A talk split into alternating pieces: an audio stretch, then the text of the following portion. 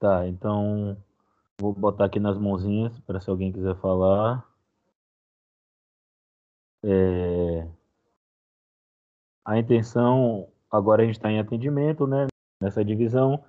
Mas o que eu queria conversar com vocês é o seguinte: o primeiro eu queria saber como é que tá as atividades até o momento, a interação de vocês com as atividades. E, mas antes disso, agradecer pela vocês terem feito a divisão dos grupos, terem mandado de maneira bem organizada. Gostei também de vocês terem indicado cada grupo, a rua que vai colocar. Eu sei que vocês ainda estão se ambientando, somente alguns de vocês estão se ambientando com pé de LED. Então, fizeram as marcações lá muito loucas, tipo na África e tal. Então, eu peço que vocês deem uma olhada lá, que ali é uma ferramenta colaborativa, né, para vocês limparem aquelas publicações que não tem a ver com o objeto, tá? Tem repetidos também publicações de Luiz Viana Filho, então deem uma ajeitada nessas publicações, tá? Uma outra coisa que é muito importante, vocês usam é, e-mails e às vezes nicknames que fica de difícil identificação. Então, sempre que fizerem a postagem, é, coloquem o nome de vocês, o primeiro e último nome, para que eu possa identificar, tá? E algumas pessoas postam, inclusive, como anônimo e fica impossível. Então eu queria fazer esse pedido a vocês para que a gente vocês tentem se organizar, ficarem atentos a essas questões para que eu possa mapear e acompanhar e responder a cada um, né, sabendo quem é quem. É, eu vi que já tem uma mãozinha levantada aqui.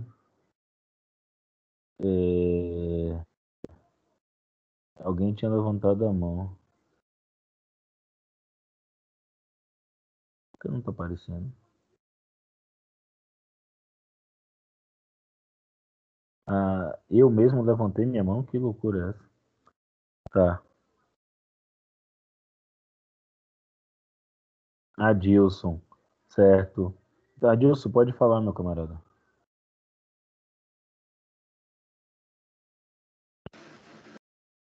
professor. Tá me escutando? Tudo. É, então, eu tentei acessar o Padlet, porém, quando eu logo com o e-mail institucional, é, apareceu uma mensagem que eu preciso de autorização de um administrador para poder adentrar. Aí eu não entendi. Verdade. Aconteceu a mesma coisa comigo, aí eu utilizei meu e-mail pessoal. Tá, ok. Eu, eu não sei por que isso está acontecendo. É... A princípio, do jeito que eu configurei, qualquer pessoa com que pode ter acesso. Então eu deixei lá o link, você clica e vai, né? É, as outras me parece que outras pessoas tiveram o mesmo problema. Mas se for possível, é, que vocês tentem dividir ali as tarefas no grupo para que outra pessoa que já conseguiu ter acesso fazer. Mas eu vou verificar e aí tento dar um feedback lá no avisos e, e, e responder de algum modo a vocês, tá? É... Mas é isso, eu quero saber se alguma outra pessoa teve que, além, alguém comentou, falou que teve que fazer isso, mas eu queria saber se alguém conseguiu fazer o procedimento normal, ou pelo menos o procedimento que eu esperava, que é clicar no link e ser jogado por Padlet. Tem Estela que está com a mão levantada. Adilson, você tem mais alguma questão? Não, não, era só isso mesmo. Beleza, lembra de baixar a mãozinha para eu não ficar aqui boladão. É, Estela, pode fazer a pergunta. Professor, eu só consegui entrar aqui agora. Eu não sei se o senhor já respondeu isso, mas quando eu fui entrar lá no Padlet, é, apareceu para poder para poder trocar lá para colocar o nosso trabalho. Apareceu para que só vai poder enviar se o senhor aceitar. É, aceitar tipo que eu possa editar as coisas lá. Como se fosse certo. um login, fala eu... que o administrador. Tá. E, e, isso em qual? Qual dos Padlets? O do mapeamento. Eu consigo ver o mapeamento todo, eu posso é, mexer lá, andar por ali, mas editar eu não consigo. Ah, certo. É, alguém conseguiu editar? É isso. É, fazer uma pergunta assim para geral aí. Vocês conseguiram fazer o procedimento que era esperado por mim imaginado, pelo menos. Era clicar no link e. Eu consegui. Adicionou, adicionei a Praça Castro Alves, lá em Tororó. eu vi a Parece Castro Alves e já até deixei um comentário. Estela, então eu vou verificar as configurações de novo, tá? Mas a princípio eu tinha deixado configurado do seguinte modo: todo mundo que tivesse o link pode entrar e editar. Então, tipo assim, eu entro lá, mas editar eu não consigo. Você sabe usar os recursos do Padlet? Só pergunta mesmo. Certo, não. Tô perguntando só para garantir. Eu tô abrindo ele aqui agora, tá? Vou checar as configurações.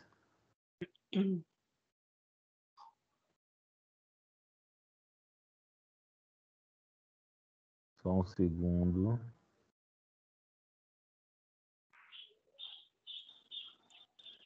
É isso. Uh, eu não coloquei. Tá aqui, ó. Exigir aprovação de um moderador.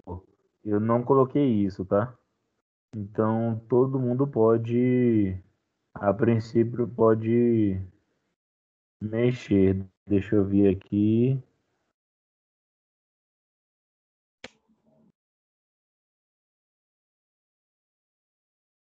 Os visitantes podem escrever, tá ok?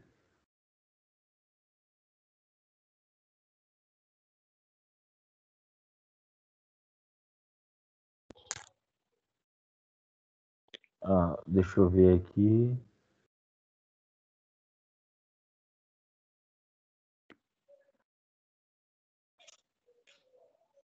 É isso, do jeito que tá, do jeito que eu coloquei aqui.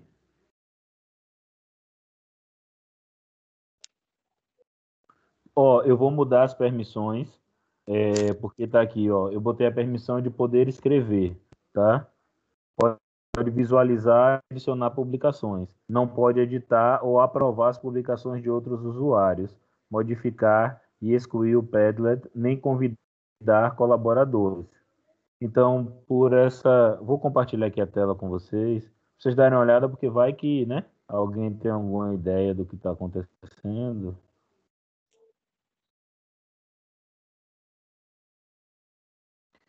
É, vocês estão me escutando aí? Alguém pode dar esse feedback? Sim, a gente está escutando. Tá vendo a tela também? Sim, sim. Ok. Então aqui, tá vendo? Eu botei aqui, pode escrever, que é esse item aqui. Você pode publicar, você pode visualizar e adicionar publicações. É essa autorização que tá. Tem duas publicações em Ruanda aqui e tem 12, acho que na região de Tapetinga. Aqui, ó. É, você Tiradentes, ó, tem um, dois, três Tiradentes, dois Ruandas. Eu, eu não sei bem o que está acontecendo, mas talvez você possa estar tá conseguindo fazer a publicação, só que indo para algum lugar. Mas só para ver se, se é, Adilson está com a mão levantada. Você quer fazer alguma questão? Não, é que tinham dois colegas que não estavam conseguindo entrar, mas eu consegui achar o link e já enviei para eles. É que eu okay, esqueci de apresentar. Tranquilo. É, então, Estela, a princípio era para funcionar. Acessa o link abrir, você pode tanto editar. O que você não pode fazer é excluir o Padlet, nem excluir ou modificar outras publicações. Israel está com a mão levantada. Diga lá, Israel. Ah, sim, professor. Minha dúvida é em relação a isso no Padlet. Se cada integrante do grupo vai fazer a sua publicação ou só precisa apenas um? Só. Certo. É, é, tem oito grupos, então eu espero que tenham oito publicações de rua. Vocês devem escolher a rua, uma rua entre, entre o grupo daquelas que a gente já fez a pesquisa e postar. Então, portanto, ali devem ter oito publicações. Um componente posta em nome do grupo e identifica a postagem. Um grupo 1, grupo 2, grupo 3. Como vocês mandaram o arquivo hoje, eu sei qual é o grupo 1, grupo 2 e o grupo 3, tá? E aí, daí por diante.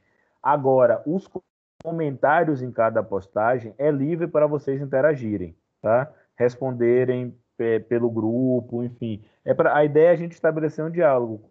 Como a gente não tem a sala de aula no, no dia a dia, é, muito do processo de ensino e aprendizagem vai acontecer através das trocas de mensagem. Então, sendo muito objetivo, cada grupo só precisa fazer uma postagem. Vocês, individualmente, são livres para interagirem é, nas atividades. Lembrando que essas interações é, é, são levadas em conta no, na nota, né? Pura e simplesmente. Mas, a princípio, o grupo tem que fazer uma e apenas uma postagem. Sabrina está com a mão levantada Júlia. Sabrina, depois Júlia, por favor. Ô, professor, é que eu ia aproveitar o horário de conhecimento para poder tirar uma dúvida que está na minha mente há muito tempo. Eu, não sei se é só eu, mas eu não estou conseguindo mexer naquele aplicativo direito. Eu não sei se é burrice da minha parte, mas eu não consigo. Tipo, eu tentei entrar no plano de curso para poder ver, né? A sequência das atividades, porque como eu à noite estou ocupada, aí eu perco um bom tempo que eu podia estar tá ajeitando minhas coisas. Aí eu fui tentar entrar e não estava conseguindo acompanhar quais eram as primeiras atividades, entendeu? Eu estava tentando seguir pelo calendário para ver se eu conseguia. Mas aí meus colegas falaram, não, tem que responder contando de baixo, a terceira, que é para poder fazer agora, da África. Aí eu fiquei toda confusa, eu não sei se está na ordem, não sei se estou indo na ordem errada. Eu estou um pouco Olha, confusa. Eu... Tudo bem, eu, eu vou repetir, vou mostrar, mas eu vou pedir a todos que prestem atenção naquilo que eu disse. As atividades é, para serem feitas já estão dispostas na ordem. Só que é a ordem que está disposta. Vou compartilhar aqui a tela de novo com vocês, tá?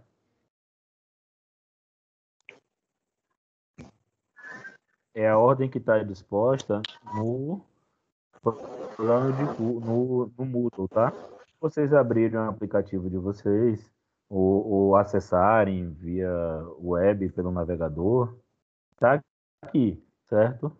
Vocês vão descer e já está na ordem das coisas que devem ser feitas. Tem a parte de avisos, a parte de tutorial para aprender a usar os aplicativos. Eu tentei buscar tutoriais bem curtos, tá? Obviamente, se vocês procurarem no YouTube, vocês vão achar mais completos. Aqui eu adicionei uma parte dessas aulas síncronas, então acabando a aula aqui, eu já jogo aqui para vocês revisitarem, tirarem dúvidas, verem trechos específicos, quem eventualmente não poder assistir ao vivo pode ver depois. E aí vai os tópicos. Então, a primeira coisa que você deve fazer no, no tópico Oficina da História, ver essa videoaula, tá vendo? A última coisa para ser feita é o Padlet sobre a rua. Então, até chegar no Padlet, você tem que passar por isso aqui tudo, tá? Então, algumas pessoas chegaram lá e colocaram o nome da rua. Ok, não tem problema, mas a atividade não é só isso. É desenvolver um argumento. Então, para desenvolver esse argumento, você tem que passar por essas, esses materiais todos aqui, tá? A mesma coisa no outro tópico, tá vendo? Passa por todos esses itens e aí no final você faz o quiz. De novo, você passa por todos esses itens para depois fazer o estudo dirigido. Mesma coisa em história da África. História de, da África é ao contrário agora, tá vendo? O Padlet é a primeira atividade a ser feita. Eu, acho que tem alguém com o microfone aberto.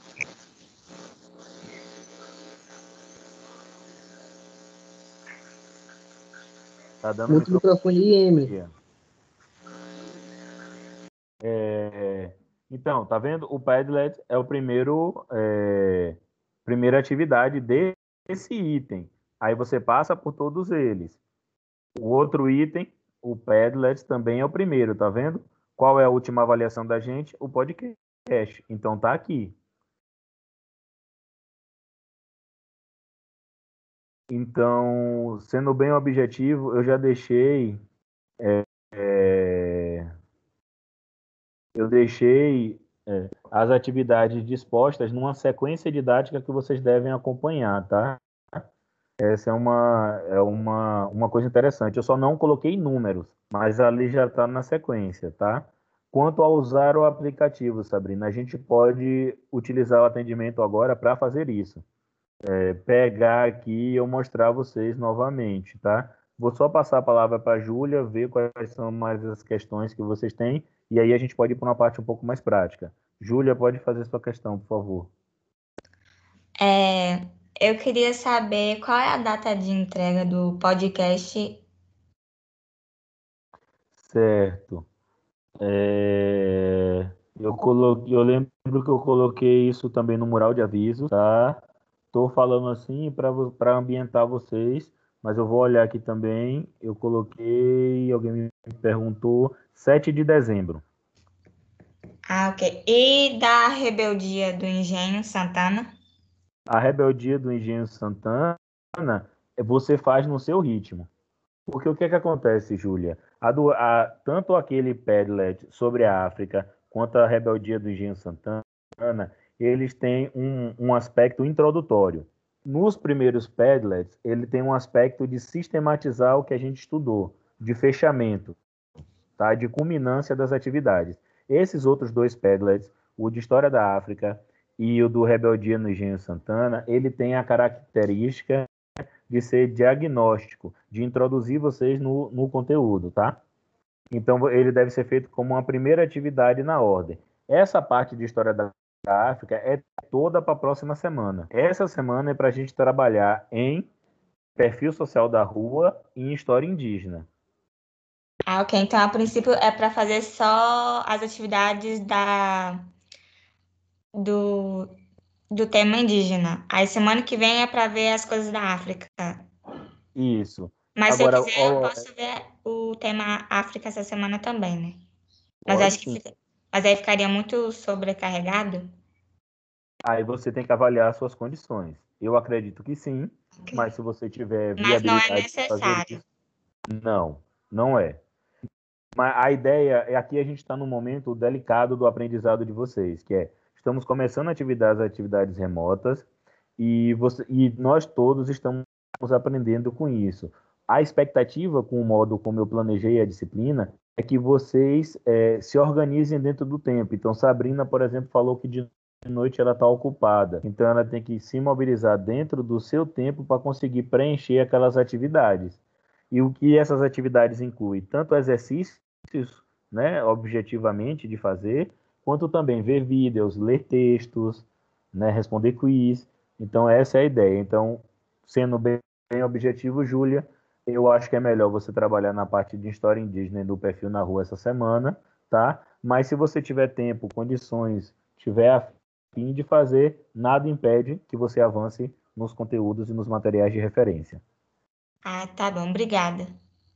É, Ritiel. Professor, não é bem uma dúvida, é porque tem dois colegas tentando entrar e o senhor precisa aceitá-los. Ok. É, é, uma pergunta miserável, onde é que eu aceito? Normalmente aparece no meio da tela, admitir. Rapaz, aqui não apareceu não. Vou pedir para solicitar de novo, só um minuto. Ok. Eu pensei que quem tinha um link acessava já é direto. Tudo bem. Sabrina ainda. Estou esperando aparecer aqui os colegas. Sabrina, sua questão sobre como mexer nas, no, no Padlet. Você quer que eu te mostre agora?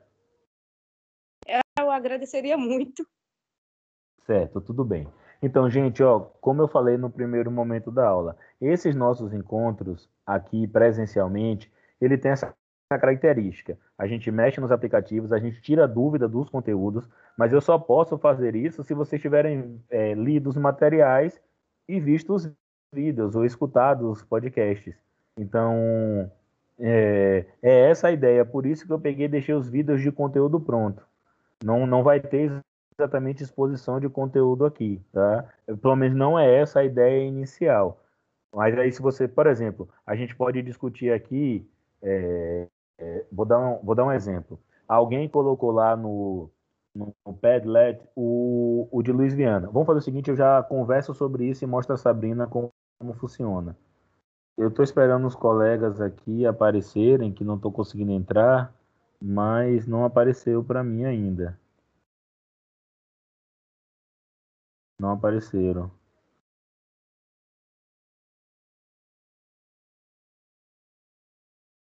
Agora, o link tem como entrar direto. Eu entrei pelo link. Eu também não tô entendendo. Pelo link entra, pelo link entra direto. O pessoal tá mandando aqui que, que precisa de uma solicitação que eu vou mandar. para eles. Eu mandei aqui no bate-papo o. Todo mundo que tava ali, eu liguei.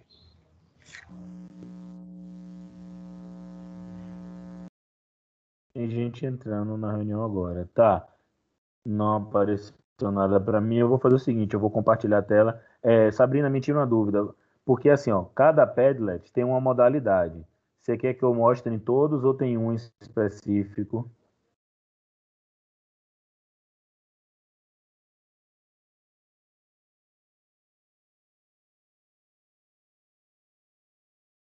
Sabrina. Sabrina. Pronto, é. Então, professor, tipo assim, não é um específico, é que meu celular é meio bugado. Aí quando eu tentava entrar, aí eu clicava qualquer coisinha da tela, já ia para um lugar diferente, e eu já não estava entendendo o que eu estava fazendo. Tudo bem. Vou compartilhar aqui a tela e a gente tenta. Tá. Tá aqui na página. Vamos chegar no primeiro Padlet que deve ser feito depois de passar pelas atividades que estão, pelos materiais aqui postos. Você vai clicar. Ele vai abrir, vai te jogar aqui para a página. Certo, vai abrir esse mapa geralzão aqui. Nesse item, é, é, que tem três tracinhos em pontinhos, você vê o painel de pré-visualizações. Tem uma barra no celular aparece também, tá? E aí você já vê os locais que estão marcados. Se vocês perceberem aqui, como eu disse, eu espero que vocês deem uma olhada e façam uma certa limpeza aqui, porque tem 19, tem três avenidas Getúlio Vargas marcadas, vários locais. Então a gente precisa de oito, porque nós temos oito equipes, tá? Como, como é que a gente vai postar? Então você vai chegar no maisinho, tá vendo? Quando você clica nele, ele vira um lápis, né? Você vai clicar nele, ele vai abrir o local. E aí você vai pesquisar a sua rua, né? Getúlio Vargas. Aí vai aparecer vários locais, tá vendo? Getúlio Vargas Brasil e por aí vai. Por, por que tá aparecendo assim? Porque o mapa tá mais geral. Mas se eu botar Getúlio, Getúlio Vargas e Tapetinga, ele já vai procurar, tá vendo? Quando você clicar, ele já vai fazer a postagem no mapa. Esse aqui funciona assim. Quando tiver na postagem, vou clicar aqui em uma, tá?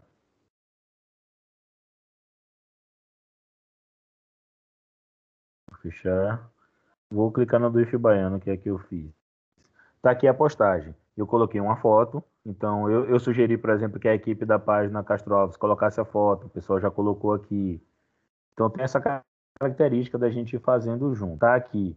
Você pode curtir a postagem, tá vendo no coraçãozinho. Você vai poder editar ela, clicando no lápis, ela, mas eu acho que vocês não estão habilitados a excluir postagem, é, não a dos outros. E esses três pontinhos aqui lhe dá algumas opções de cor e uma série de outras, de outras opções, sendo que alguma delas eu nem sei mexer, então a gente não mexe, porque não precisa para aqui até o momento. É, aí você vai poder fazer o comentário.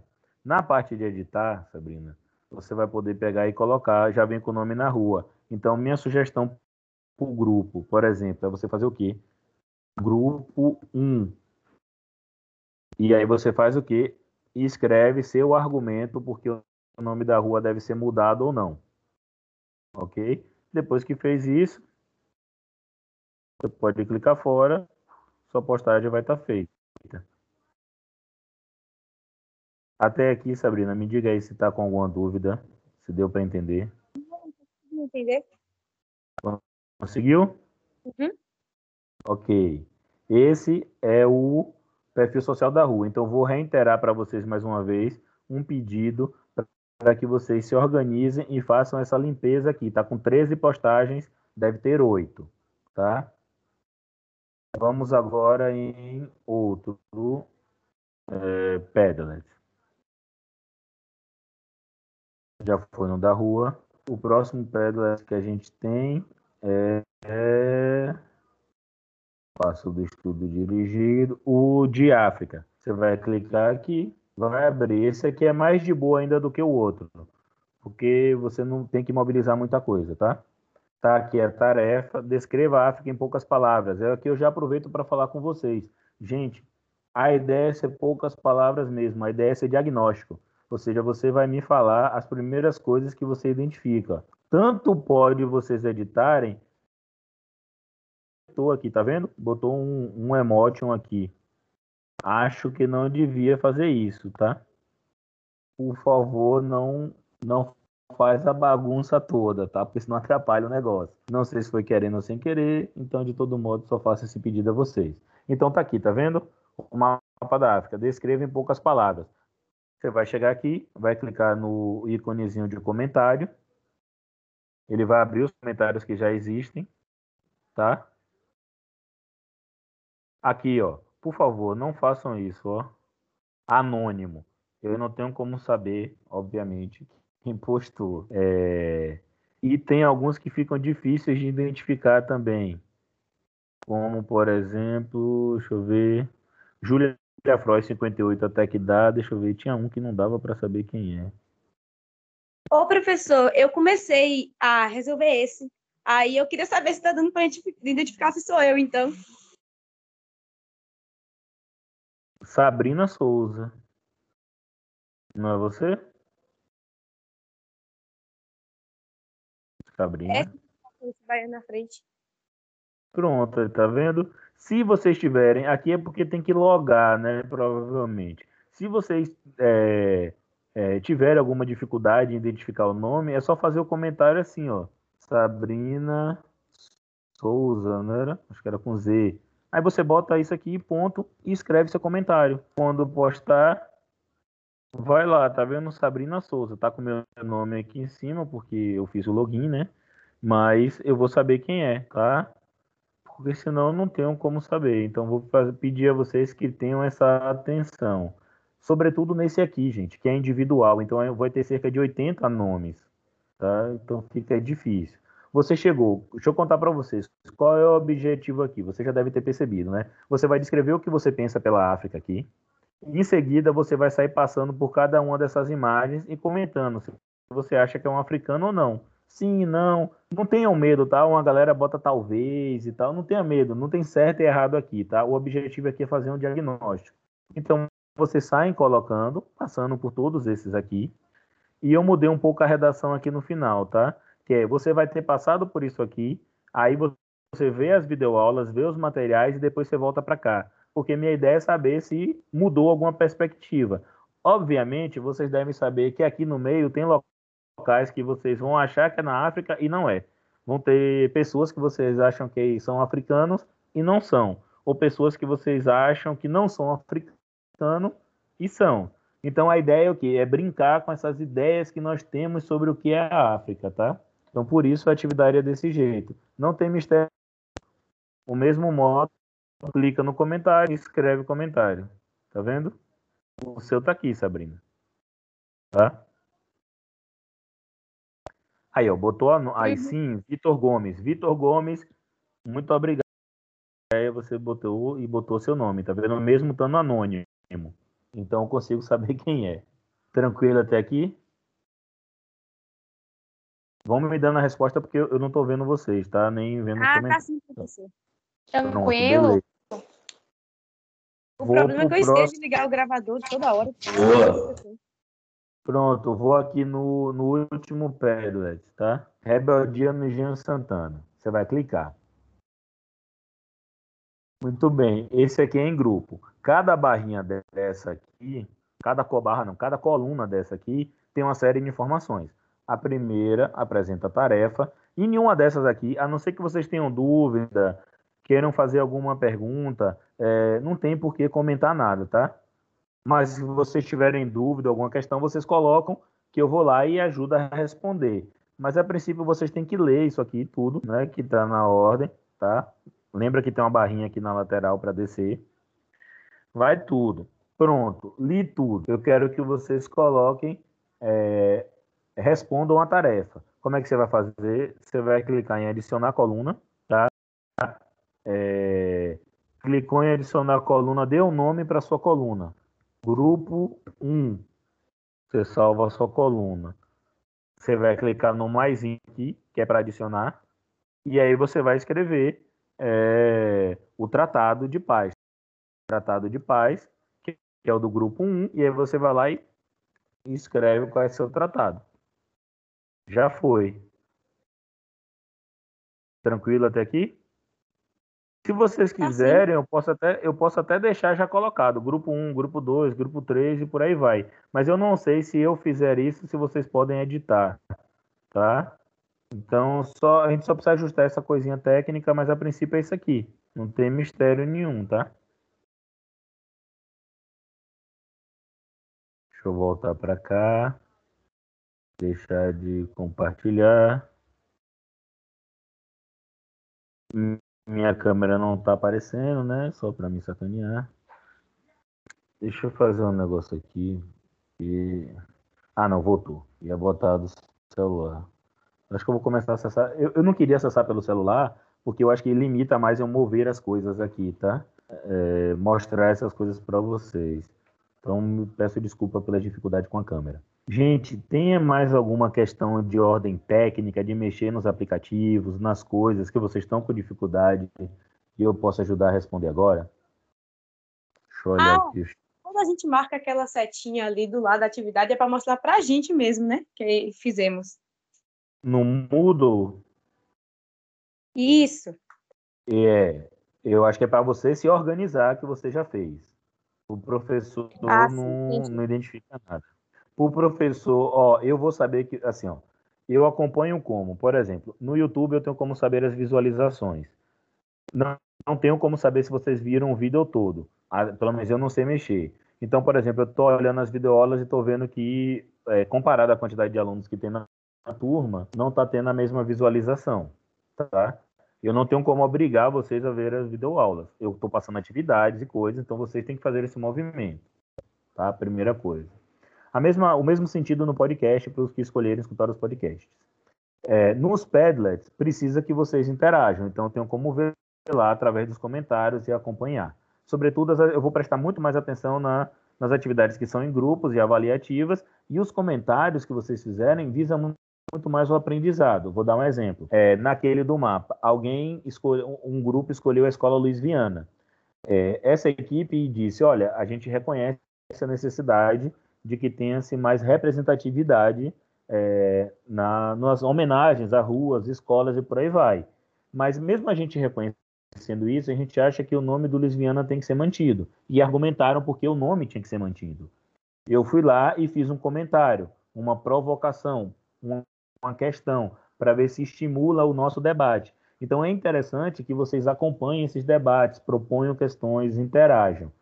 Por que eu estou frisando muito isso, porque os nossos encontros que são que a gente vai ter mais oportunidade de fazer isso são esses, sendo que esses dois primeiros nós estamos tentando ajustar o andamento da disciplina. Então, por exemplo, é, em vez da gente estar aqui discutindo história indígena e, e a questão do perfil da rua, nós estamos tentando resolver isso. E é certo, nós estamos tentando resolver isso, tá? Mas a gente só vai ter mais dois encontros.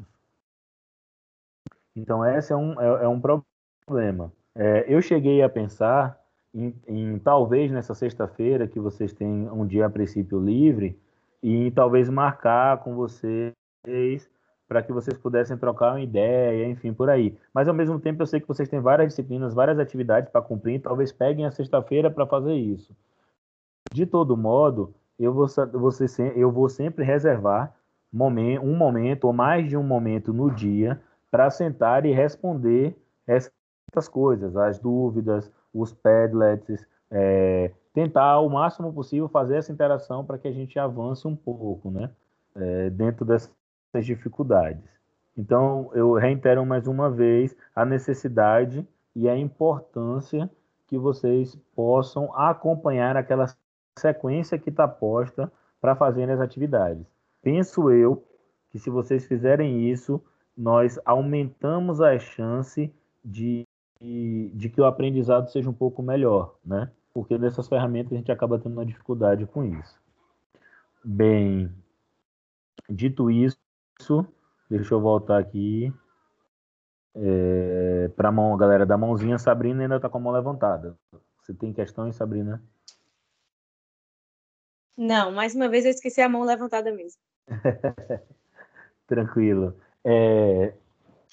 Tá, vamos lá. Gente, superado, ou pelo menos parcialmente superado essas dificuldades com, com os aplicativos e com as coisas, é... sobre o contato com os conteúdos. Tem questões para discutir sobre os conteúdos, tanto aquela parte da oficina da história que envolve o perfil da rua, quanto a parte de história indígena. Vocês têm perguntas, têm questões, querem debater algo comigo?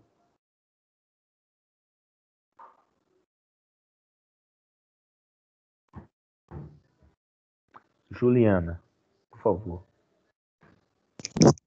É, é uma pergunta sobre um conteúdo que eu estava vendo hoje história indígena. Pode fazer agora? Deve.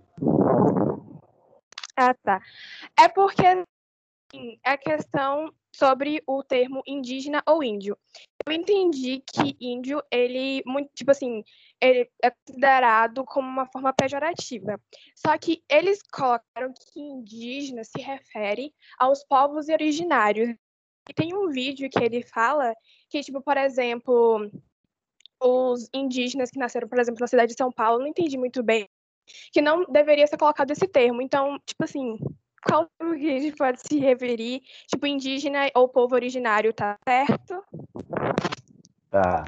É, eu acho que a primeira consideração é que a gente vive num, num momento, sobretudo com o advento da internet, e, e uma sociedade que cresceu em termos de, de debate político, de acirramento político, e que é, em alguns desses acirramentos políticos envolve questionamentos dos, dos, direitos e das demandas dessas chamadas grupos minoritários. Então, muitas vezes a gente fica preocupado com a forma correta de se chamar. É negro ou preto, índio ou indígena, né? A gente fica muito preocupado com isso. E é uma preocupação legítima, deve-se ter. Entretanto, o que é mais importante é perceber que não é uma questão apenas do jeito correto de se chamar. Essa questão faz parte de um debate mais amplo sobre as demandas que, que esses grupos apresentam. Porque senão fica aquela coisa assim, ah, então você não é politicamente correto. Ah, e essa ditadura do politicamente correto. Então não é exatamente isso. Então, por exemplo, uma pessoa que não usa o termo denegriu. Denegriu é tornar-se negro, então tem um sentido bastante negativo para a população negra. Tá? Então você pega e diz, vou abolir denegriu do meu vocabulário, porque assim eu vou estar sendo politicamente correto. Bem, você faz isso, mas continua sendo racista. Não adianta lá muita coisa, tá? Então tem que ter essa relação entre as palavras e as práticas sociais. Pois bem, dito isso e tentando ser mais objetivo com sua pergunta. Índio, você entendeu muito bem, é um termo é, equivocado. Por que ele é um termo equivocado? Porque ele homogeniza, trata como iguais uma série de povos que são diferentes línguas, costumes, tradições, tá? É, às vezes física, às vezes não, muitas vezes fisicamente são diferentes. Então, o colonizador, quando chegou aqui, tratou todo mundo como índio, tá? Aí você diz, poxa, mas eu já vi um índio se referir a si próprio como índio, ou os índios em luta. Bem, isso acontece porque muitos desses grupos é, acabaram tentando e conseguindo, em alguma medida, ressignificar o termo, assim como os, o, a população negra fez com o negro, né? O preto, que passou a ter uma, uma conotação positiva para essa população, de se afirmar, tá? É, é... Mas o termo mais preciso, por que mais preciso? Porque ele é mais correto no, né, na ideia ele atribui sentido, que é como você mencionou, indígena. Porque qual é o significado de indígena? Povo originário. Então, você vai ter indígenas é, da região amazônica, você vai ter indígenas que moram em cidades. Mas por quê? Porque eles são originários. Originários da onde? Desta terra aqui, desse local aqui. Então, você vai ter indígenas nos Estados Unidos, você vai ter indígenas na Austrália. Indígenas são nada mais, nada menos do que os povos originários. Então ele acaba tendo um sentido mais correto, mais preciso e, sobretudo, afasta-se desse uso o olhar do colonizador, porque o colonizador olhou para esses povos a partir do seu mundo, tá?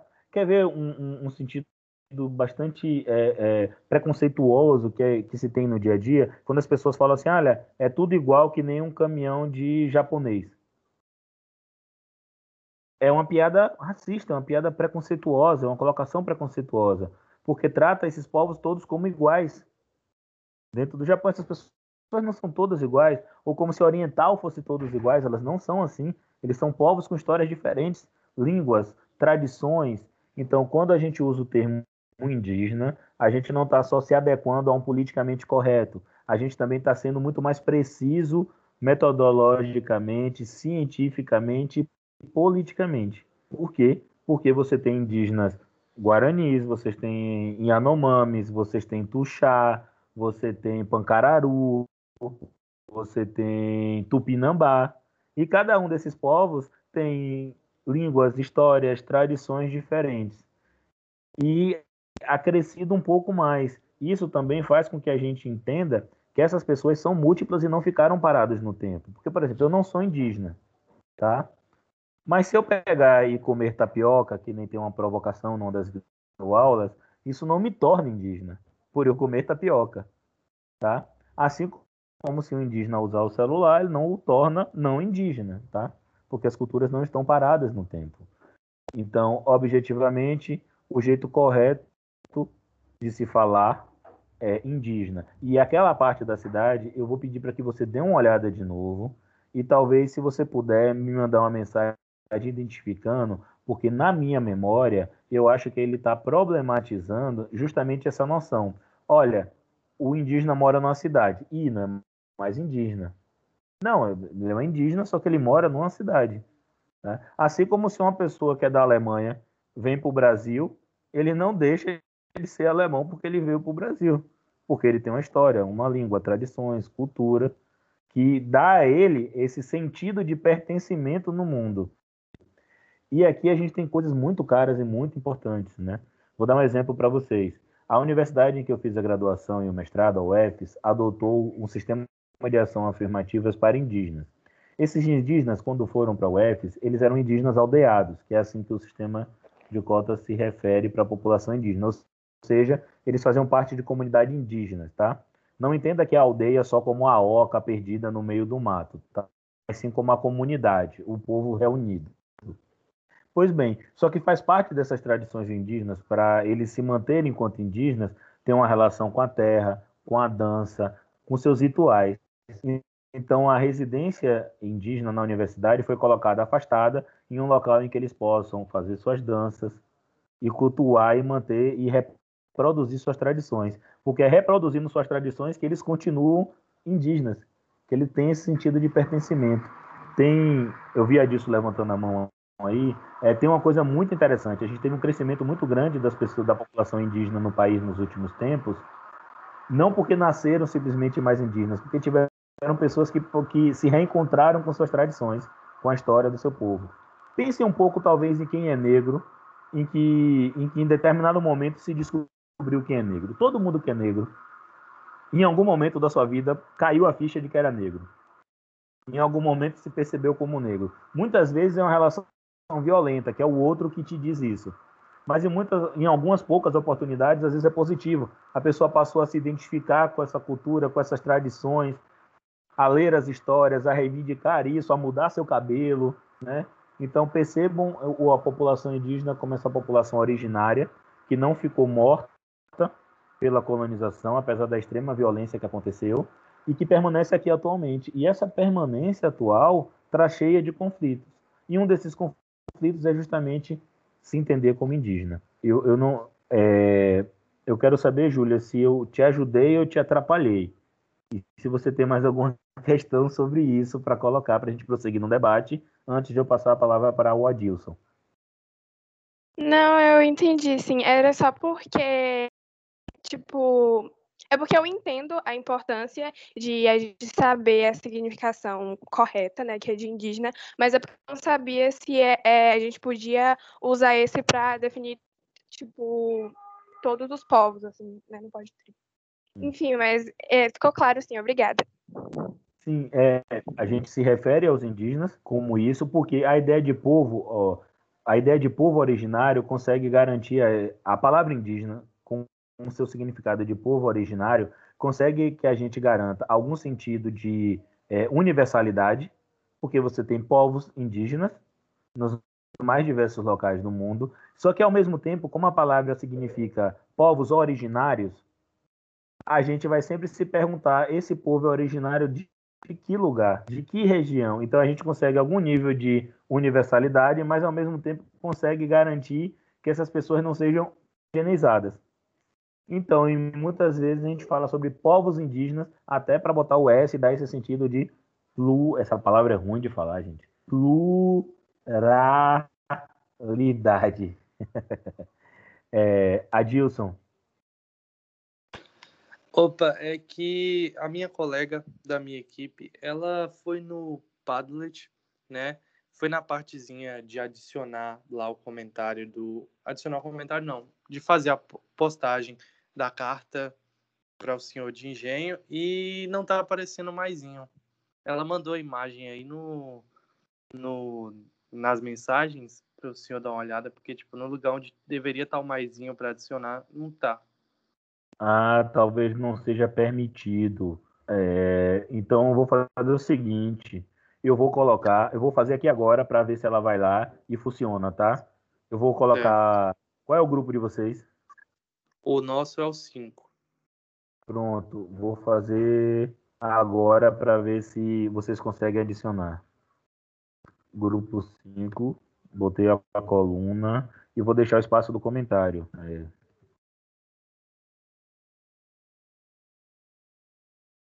Pronto. Já fiz. Veja se ela consegue adicionar um comentário, porque se ela conseguir colocar no comentário, eu pego e passo, a, boto logo de todas as equipes, que aí a gente já resolve essa questão. Viu? Eu vou mandar ela testar aqui rapidinho. Valeu. Mais alguém, gente? É, é, é, é. Júlia, para você, é, essa informação sobre a questão indígena já era conhecida sua ou foi uma novidade quando você viu os vídeos? Não sei, não sei exatamente o que é que você viu. A videoaula, enfim, o que é que você viu? É, eu já, eu já, eu já vi, vi todos os vídeos, todo o material que você passou sobre os indígenas. E, assim, não, eu não sei se era uma, uma um conhecimento que eu já tinha, porque assim, foi uma novidade, porque é muito difícil a gente é, ter essa exposição sobre a cultura indígena e sobre é, essas, essas questões pejorativas, né, do índio, que, tipo, até a música lá, que a gente dançava quando a gente é criança, tem uma problemática. Então, foi novo, só que, tipo assim, não eram pré-julgamentos que eu já tinha, tipo assim. É. Professor, deixa eu só te interromper aqui rapidinho. Ela hum. conseguiu testar lá, deu certo. Pronto. Ah, já vi aqui. Ok. Pronto, então eu vou fazer assim, eu vou, eu vou colocar o, o, Quando eu terminar aqui nosso encontro, eu coloco lá os oito grupos e aí cada um coloca embaixo e fica, fica de boa para a gente poder acompanhar. É, tá, então, Júlia, acho que a ideia é essa, e a ideia também é a gente se perguntar, né, o quanto a gente contribui. Quando você pegar, você e os demais pegarem o estudo dirigido para fazer, além de conseguir, conseguir que a gente sistematize isso, e além de sistematizar, vocês vão ter a prática da escrita e da leitura, que é muito importante, tá? Porque esse negócio de usar meios digitais, esses recursos, é legal, é massa, mas precisa é, ler, precisa é um exercício importante. Então, tem isso, só que uma das últimas questões que eu coloquei lá no estudo é para que vocês pesquisem é, situações de violência contra a população indígena. Porque em muitas oportunidades, é, muitos de nós não conseguem conectar essa demanda que a gente está discutindo agora, tanto da ocupação colonial e os modos de se referir a essa população indígena, com problemas muito sérios atualmente. Né? É, quando eu tinha, quando eu era um pouco mais novo que vocês, aconteceu um caso que chocou o Brasil, que foi o assassinato do índio Galdino. Em Brasília, é, jovens de classe média é, atearam fogo no indígena que estava dormindo num ponto de ônibus, dormindo ao relento. Atearam fogo. Por que, que isso foi feito? Porque a vida indígena não tem valor.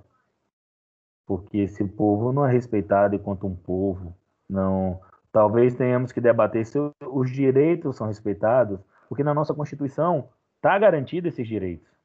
Não é invenção do professor de vocês porque ele pensa o mundo desse jeito, tá? Ainda que eu tenha a minha visão de mundo e acho que ela é legítima. Mas eu estou falando sobre a legislação do país. Então, essas demandas são importantes, é por isso. Essa semana aconteceu algo que não tem a ver com a população indígena, mas tem a ver com racismo, assim como essa, essa relação com a população indígena tem a ver com racismo, porque às vezes a gente pensa que racismo é só racismo antinegro. O racismo antinegro é o que a gente tem com maior força no país, mas não tem só, tá? É... Mas aconteceu o assassinato de no Carrefour, cara. E eu chego a ficar arrepiada, porque não foi o primeiro, velho. Eu, eu lembro que algum tempo atrás teve um no Extra. Eu lembro que algum tempo atrás também uma criança de rua, acho que foi espancada por um segurança do Habibs. Então, assim, isso são os que eu tô puxando aqui da memória. É, então, essas coisas são importantes para que a gente aprenda história corretamente a partir daquilo que os historiadores conseguiram produzir, mas isso também é importante para que a gente olhe nosso mundo ao redor e possa interferir nele com o máximo de autonomia possível. Tá? Ou seja, que você esteja ciente das suas escolhas quando esteja fazendo elas. Então, quando você escolher, talvez se referir a um termo ou a outro, ou você apoiar uma determinada proposta ou outra, você não faça isso de uma maneira banal, mas faça isso sabendo esse processo histórico e suas implicações. Aí a escolha é sua, total, e você se responsabiliza por ela plenamente, tá? É, eu vi que alguém fez algum comentário aqui. Deixa eu. Ó, tem a Dilson que tá com a mão levantada. Adilson, olha essa sua mão, você vai cansar, vai ter um problema aí, uma tendinite, um troço. É, a tribo de Galdino, inclusive, é próxima daqui, do Sudeste Baiano. Cara, é, essa é uma realidade que para mim foi muito interessante em, em Tapetinga, que a presença indígena é muito forte, né? Para começar, que os nomes todos da cidade da região são nomes indígenas, né? Então, Itapetinga, se não me engano, se, é, o significado é laje branca, né? É, é, e Tororó, eu acho que é pedra que rola, ou alguma coisa assim. Pedra branca. Itapetinga é, preda, é ó, falei preda, ó, é, pedra branca. É, quando, na Feira de Ciências do ano passado, é, chegou um pessoal de, um, de uma escola de Tororó, se não me engano, que apresentou um trabalho muito, muito legal. O trabalho era de como as antigas senhoras indígenas tinham conhecimentos de ervas e curativos que eram extremamente relevantes. Então a galera fez o trabalho na escola e veio apresentar na Feira de Ciências da gente. Muito legal, tá? E me parece que é, aqui no, no, no Médio Sudoeste você tem uma relação muito forte entre indígenas e negros. Então você encontra pessoas de pele bastante escura com cabelos lisos, né? Ou você tem é, é, também povos indígenas que têm a pele bastante escurecida, porque a gente muitas vezes a gente tem na memória o indígena como aquele da Amazônia, os cabelos lisos, a pele só morena, mas às vezes a pele é bastante escura, né? Ó, eu não sabia dessa informação. É uma coisa que eu tô, tô querendo dar uma buscada só que aí você tem que ficar aprendendo a editar vídeo, áudio, por aí vai, aí não dá tempo às vezes de dar essa buscada nessa questão dos indígenas e dos pecuaristas, né? Tem um documentário que um dos documentários que eu passei para vocês é sobre os tupinambás, que é da que é de uma região próxima aí, que é do como é do da Serra do Padeiro, né? Então, enfim, são coisas é, bastante interessantes. Ah, uma última coisa que Júlia falou é, no meu tempo tinha negócio do, do, da música da Xuxa, tá? É, vamos, vamos brincar de índio, né? É, tinha essa questão da música da Xuxa, cara. E aí passou o tempo e tal, e aí de vez em quando rola o 19 de abril e eu tô na rua fazendo alguma atividade, ou saindo do trabalho, alguma coisa assim. Aí tá rolando a molecada saindo da escola, velho. E aí sai as crianças pequenininhas, tá ligado? Com cocá, com a cara pintada de índio. E quando é bom, é índio brasileiro, porque às vezes a galera vai com aquele índio americano, ou seja, bota o couro, né? Tipo aquela roupa meio de couro, aí você fica, cara, que loucura, velho. E aí quando vem um indígena de verdade, não sabe o que é. Não sabe quem é. E espera que seja esse indígena estereotipado. Então, a, qual é a ideia da gente estudar a história indígena que está posta aí? São dois mecanismos. Um, entender a colonização. E dois, além do conteúdo da colonização propriamente dito, avançar para esse entendimento das implicações contemporâneas, tá? É, e aí, mais questões, mais perguntas, dúvidas? É, aquela parada do nome da rua, vocês conseguiram fazer alguma relação com a derrubada de estátuas? Quer, quer dizer, a proposição de derrubada de estátuas em algumas situações, em outras, a derrubada mesmo acontecendo? Vocês chegaram a dar uma olhada no site Salvador Escravista? Não? Ninguém?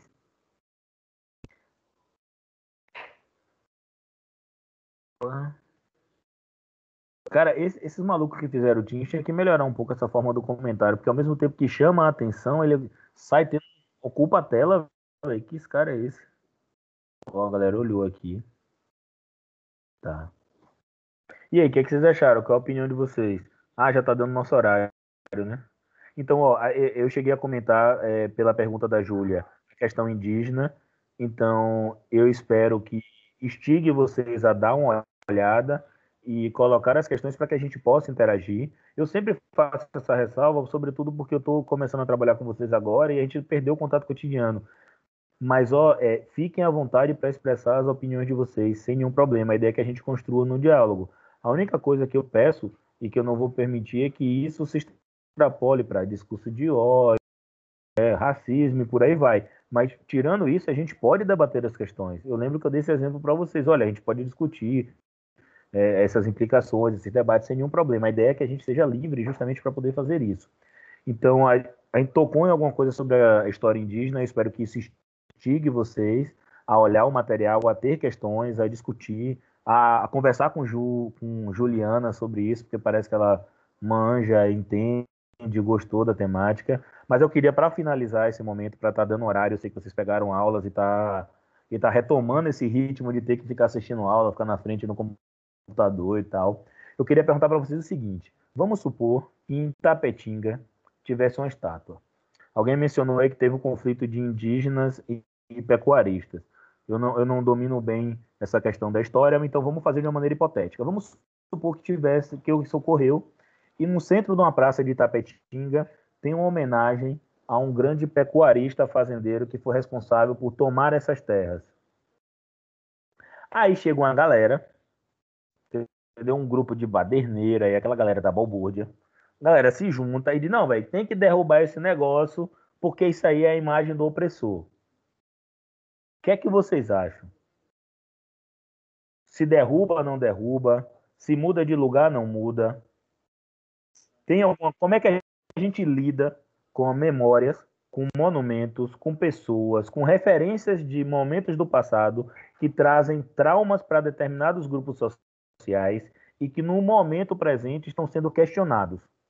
Então, diante dessa demanda, como é que nós, enquanto sociedade, devemos nos posicionar? O que é que vocês acham? Ó, vi que aqui alguém disse que era para colocar no museu.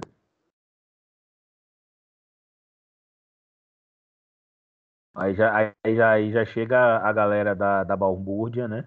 Dizendo que é pra derrubar. Beleza. Aí então vou fazer o seguinte. Emanuele, tô vendo, a galera tá se empolgando. Vou pedir o seguinte: Emanuele disse que para colocar no, no museu e as pessoas para derrubar. Tem como quem pediu para colocar no museu externalizar a sua opinião e depois quem se derruba externalizar a sua opinião? Derrubar por quê? Colocar no museu por quê? Pode ser? Para a gente fechar a aula. Eita, peraí. Manoel vai. Eu tô tentando baixar o volume do computador, calma aí. Beleza, depois tu vai eu. Bom, é, eu coloquei aí sobre colocar em um museu, né? Porque eu li os materiais e foi o que a gente usou para fundamentar a nossa questão de Getúlio Vargas. É, ele foi importante né, para a história naquela questão lá do, da, dos direitos trabalhistas, por mais que a gente estava conversando, né? E a gente acha que aquilo foi meio que uma manipulação de massa, mas é, a gente falou que ele deveria sim ser colocado no museu para discutir sobre a história dele, porque é como eu assistindo um dos vídeos, acho que foi o senhor que falou, foi alguma sugestão que o senhor colocou no Moodle. É, a gente, quando a gente está contando a história, a gente não pode esquecer das coisas ruins que aconteceram, né? A gente precisa lembrar para que a gente não repita esses, esses, essas coisas que aconteceram na história. Mas é, eu não derrubaria, porque, sei lá, eu colocaria no museu, que lá a gente teria um acesso maior à informação, né, de quem realmente aquela pessoa foi, tanto os positivos quanto os negativos, né, se tiver positivo. E aí, é, lá a pessoa teria um acesso às informações e poderiam pensar de uma maneira crítica e tal. No caso da rua lá, que a gente colocou de Getúlio Vargas, né, é, na nossa opinião, assim, no geral, não deveria ter uma rua em homenagem a ele, porque pessoas que não têm acesso à informação, assim, nunca, não sabem da história, né? Pode achar que se aquela rua tem o nome de Getúlio Vargas é porque ele foi uma pessoa boa. Então, é, essa foi mais ou menos a ideia que a gente teve sobre Getúlio Vargas, e aí eu usei isso aí para colocar a respeito dessa estátua que você falou dos agropecuaristas. Certo. Tá, então vou, vou passar a palavra para Ritiel e só acrescentar uma coisa para instigar, que é você é um indígena e seu filho está passando junto com você para aquela estátua. Ela pergunta: quem foi essa pessoa, mamãe? Qual, qual deve ser o impacto que pode gerar? Vai, Richel. É exatamente por isso. Eu ia falar, é, tipo, a estátua está no meio de uma praça localizada no centro da cidade, onde todas as pessoas passam por essa estátua. E vamos dizer que, que a maioria dessas pessoas que transitam são indígenas. E aí, quando eles passam nessa, estra... nessa por meio dessa estátua, acontece essa ocasião que você acabou de falar. E aí, o pai da criança né, vai tentar explicar o porquê e quem foi. E aí surge a, a vamos dizer assim, o argumento de que essa pessoa foi um grande pecuarista para a cidade, para a região, porém ele é, exterminou, digamos assim, os indígenas que ali moravam. Então, tipo assim, eu acho que a criança vai ficar meio que com medo da estátua. Então, as pessoas vão ter meio que um receio e vão, vão ter, tipo, um gatilho negativo sobre aquele determinado local. Então, é, tipo assim, aproveitando Emanuele e já juntando com o meu argumento, colocaria em um museu e não deixaria é, sinalizado em uma, um local público que todos tenham acesso. Tá, vou, vou contar para vocês uma coisa. Vocês, esse debate não é de agora, tá? Se vocês derem uma olhada nos materiais que eu coloquei para vocês, se vocês olharem nas datas, eu tentei colocar alguns. Emanuel pediu para falar, não foi? Eu vi piscar amarelo aqui. Tá, antes de passar para Emanuel e Júlia, contar essa história para ver, para vocês argumentarem. É... Esse debate não é de agora, acho que essa é uma primeira coisa. Se vocês derem uma olhada nos materiais, eu peguei é, notícias de grandes jornais, tá? Nem estou falando sobre academia, historiador, movimento político. Estou falando sobre os grandes jornais. Se vocês derem uma olhada com atenção, vocês vão ver que tem matérias antigas, tá? De 2015 de antes. Se vocês derem uma olhada, essa é a primeira coisa. Vou contar que um desses momentos de questionamento foi nos Estados Unidos. Nos Estados Unidos, no Sul, que era a parte que tinha escravidão, é, se colocou estátuas, do cham estátuas dos chamados confederados. Quem são os confederados? Lembra da Guerra Civil dos Estados Unidos? Eram aquelas pessoas que defendiam a manutenção da escravidão. Tá? Grosso modo, é isso. Essas estátuas não foram construídas no tempo que se tinha escravidão. Essas estátuas foram construídas depois que a escravidão tinha acabado e que o Sul tinha perdido a guerra, 20 anos depois, 30 anos depois. Aí a pergunta que eu faço para vocês é: o que é que uma estátua construída 30 anos depois para homenagear generais confederados, ou seja, pessoas que lutaram para manter a escravidão, conta sobre essa sociedade? Uma estátua na maior parte das vezes, conta muito menos sobre o personagem homenageado e muito mais sobre aquela sociedade, sobre aquela que naquele momento histórico, o que é que elas queriam contar, o que é que elas queriam homenagear. Em São Paulo tem uma estátua do Borba Gato, que era um bandeirante. Na escola eu aprendi que os bandeirantes tinham é, expandido o território do Brasil para o interior. Eles eram grandes heróis. Os bandeirantes eram mercenários paramilitares que perseguiam quilombos, matavam indígenas, estupravam e participavam fazendo toda sorte de violência. Mas as estátuas não foram construídas no tempo dos bandeirantes. As estátuas foram construídas depois, muitos anos depois. Então, de novo, a pergunta é: qual o peso histórico que essas, essas estátuas têm? Alguns de vocês falaram sobre colocar no museu, porque vocês devem imaginar que, por exemplo, é um monumento histórico, não se deve ser perdido, né? É, mas essas, essas estátuas, em geral, elas contam muito mais sobre quem quis colocar lá, pessoas que colocaram lá, do que sobre o personagem em si. Tá? E com essa provocação, vou passar a palavra para Juliana. É, então, eu queria aproveitar é, aqui o espaço para meio que me desculpar, porque na, na tipo, na, você falou da, da Avenida Luiz Viana Filho, foi o meu grupo. E eu fui responsável por parte da pesquisa.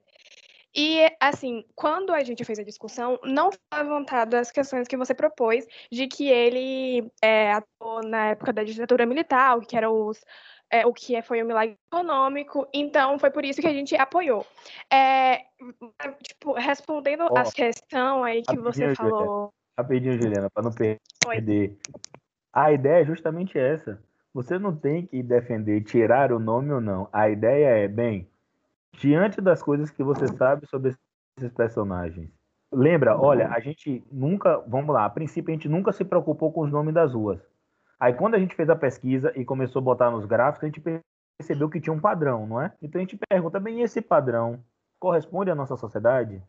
Então a ideia, não tem problema é, aquilo, mas a ideia, é, então, tipo, ele apoiou a ditadura, não deve ser homenageado? Bem, aí é uma avaliação que a gente, enquanto sociedade, a gente, enquanto indivíduo, e depois nós, enquanto sociedade, devemos pegar e nos debruçar para debater. Mas sem você saber isso, como é que você vai fazer?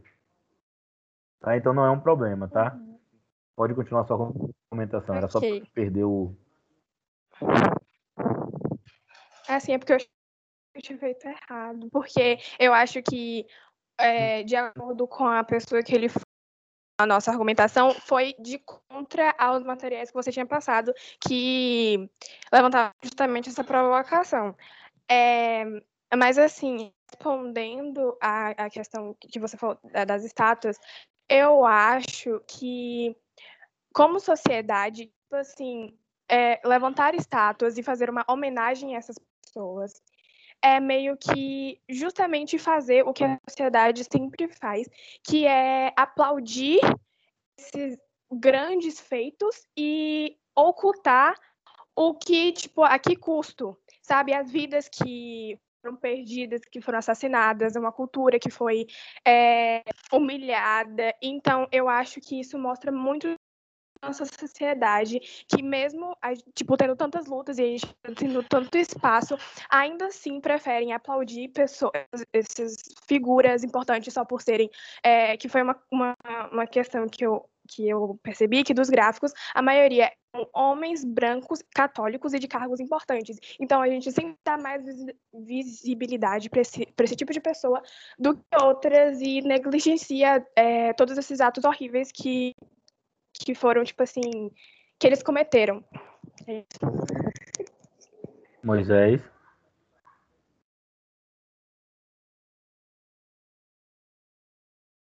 Moisés, você está entre nós?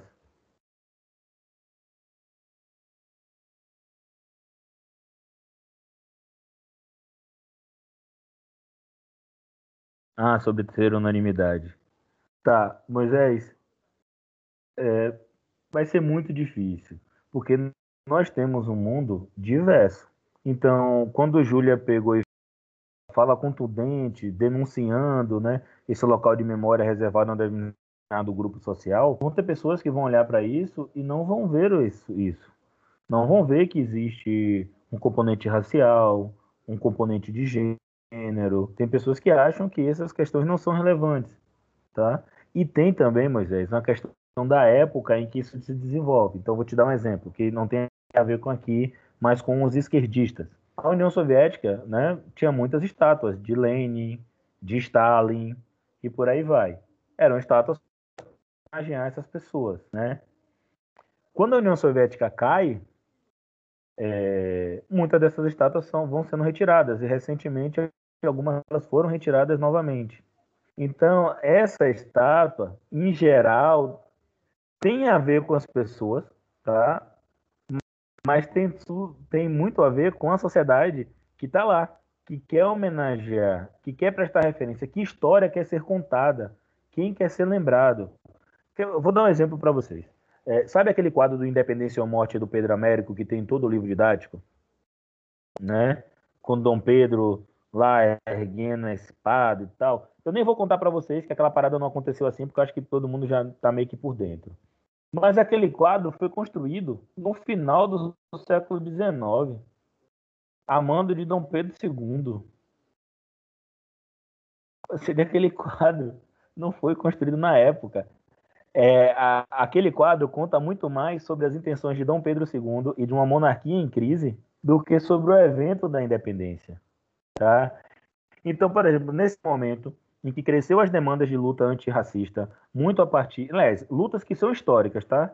Assim, de anos e anos, mas ganhou uma visibilidade com o terrível assassinato do George Floyd nos Estados Unidos. Essa coisa eclodiu então, está contando sobre essa sociedade, uma sociedade que está dizendo, cara, a gente não quer aceitar mais esses ídolos ligados a movimentos racistas. E aí tem gente dizendo, não, gente, mas é... aí tem alguns que ponderam, não, mas é memória. Tem outros que dizem, não, que não, tem nada a ver, que isso é mimimi. Enfim, então, essas estátuas contam muito sobre a sociedade que nós vivemos e sobre a sociedade que nós projetamos construir.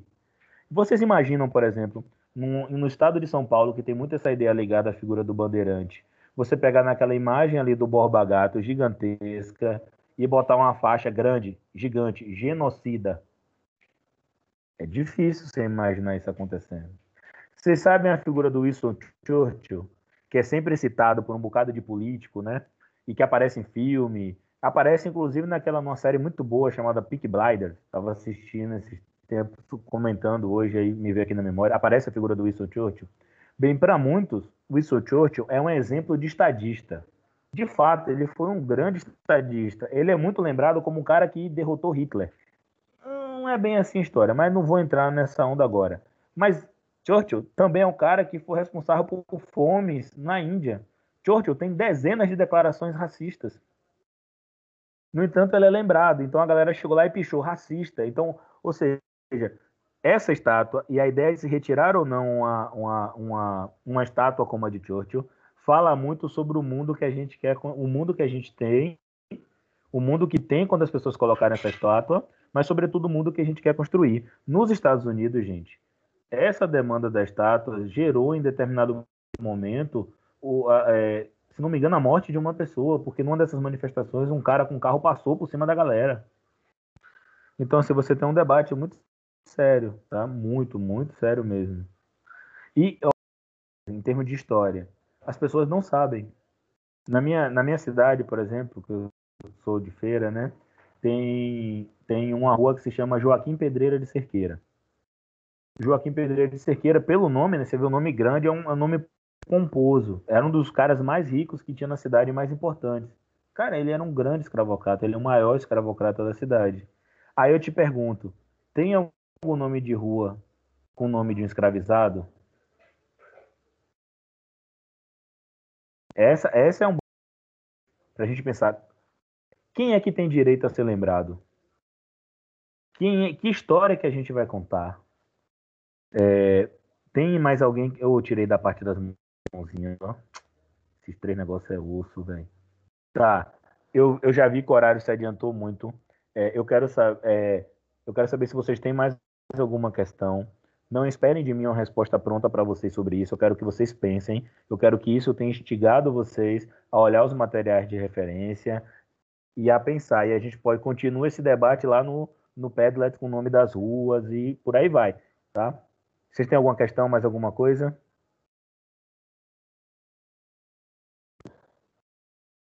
Peraí. História, meio ambiente, que é também conhecido como Moisés. Eu acho que está fazendo uma questão aqui.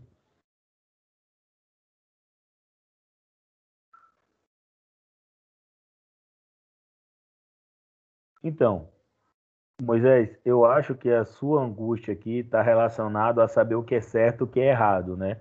A, aquilo de bem, esse é o caminho que a gente deve seguir. Cara, esse é aquele momento em que você tem que se encontrar no mundo para saber da sua perspectiva. Tem pessoas que de fato se tornaram é, algum nível de humani, é, unanimidade porque do legado. Se você pensar, é difícil você encontrar alguém que questione Nelson Mandela. Mas Nelson Mandela foi passado como um cara pacifista. Martin Luther King Jr., reverendo Martin Luther King Jr. Luther King é lembrado como um cara também da não violência. Só que Luther King, por exemplo, é, é, foi contra as lutas do Vietnã. Não pela não violência, porque simplesmente morria preto né, no Vietnã, matando outro povo racializado. Então, assim, vai ser difícil você encontrar um, um, unanimidade, porque o mundo que a gente vive nós somos diferentes. Nós somos negros, indígenas, altos, baixos, mulheres, homens, gays, héteros. Nós somos ricos e pobres, temos, enfim. E isso faz com que a gente olhe para o mundo de uma maneira diferente. Então, quando a gente observar esses ícones, né, é, essas pessoas ou a história ser contada, vai fazer com que a gente tenha uma relação diferente com ela. Então, para mim, é, Zumbi dos Palmares, é, Mano Brown, Martin Luther King, para mim são pessoas maravilhosas, ele devia ter estátua em tudo quanto é canto. Mas eu tenho certeza que tem pessoas que não pensam assim, né? Então, de novo, isso não deve ser resolvido pelo que eu acho, ou pelo que você simplesmente acha. Mas isso tem que ser resolvido de um ponto de vista de um debate conjunto da sociedade, para que a gente, enquanto coletivo humano, a gente é, mostre através desses ícones e dessa memória, que mundo é que a gente quer. E aí a gente deve se perguntar, bem, essa, essas pessoas, essas homenagens, contam o que sobre esse mundo que a gente quer? Então, não vou te dar. É, é tipo aquela história de arrochando, não tem resposta pronta para você, não, tá? é, bem, dito isso, é, eu gosto de ficar aqui conversando com vocês, mas, enfim, é, tá aqui, ó, 17 pessoas na reunião, 17 é o número da sorte. Então, vamos terminar, pode ser? Se não tiver mais nenhuma questão. Tá, pode ser.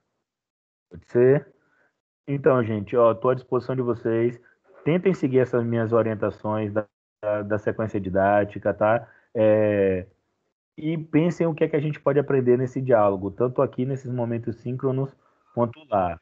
Para a próxima semana, a ideia é a gente discutir história da África e escravidão, tá? Então, por favor, maratonem os documentos para que a gente possa utilizar esses encontros aqui para fazer esse bate-bola, esse trocar ideias, essas provocações, essas questões que rolou, é, sobretudo na segunda metade do encontro de hoje, tá?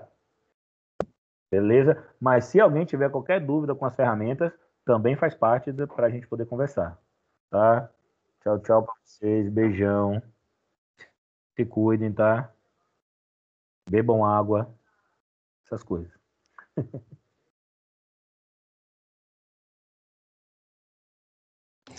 Sim, você